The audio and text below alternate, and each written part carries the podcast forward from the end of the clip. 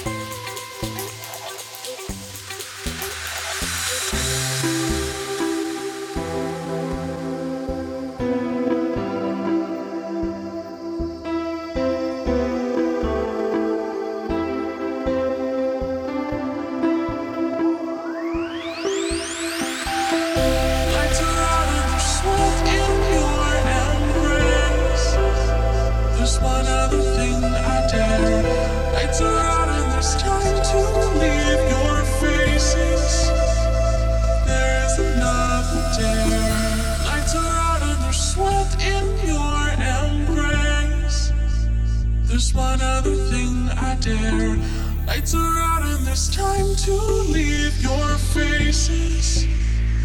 There is another dare.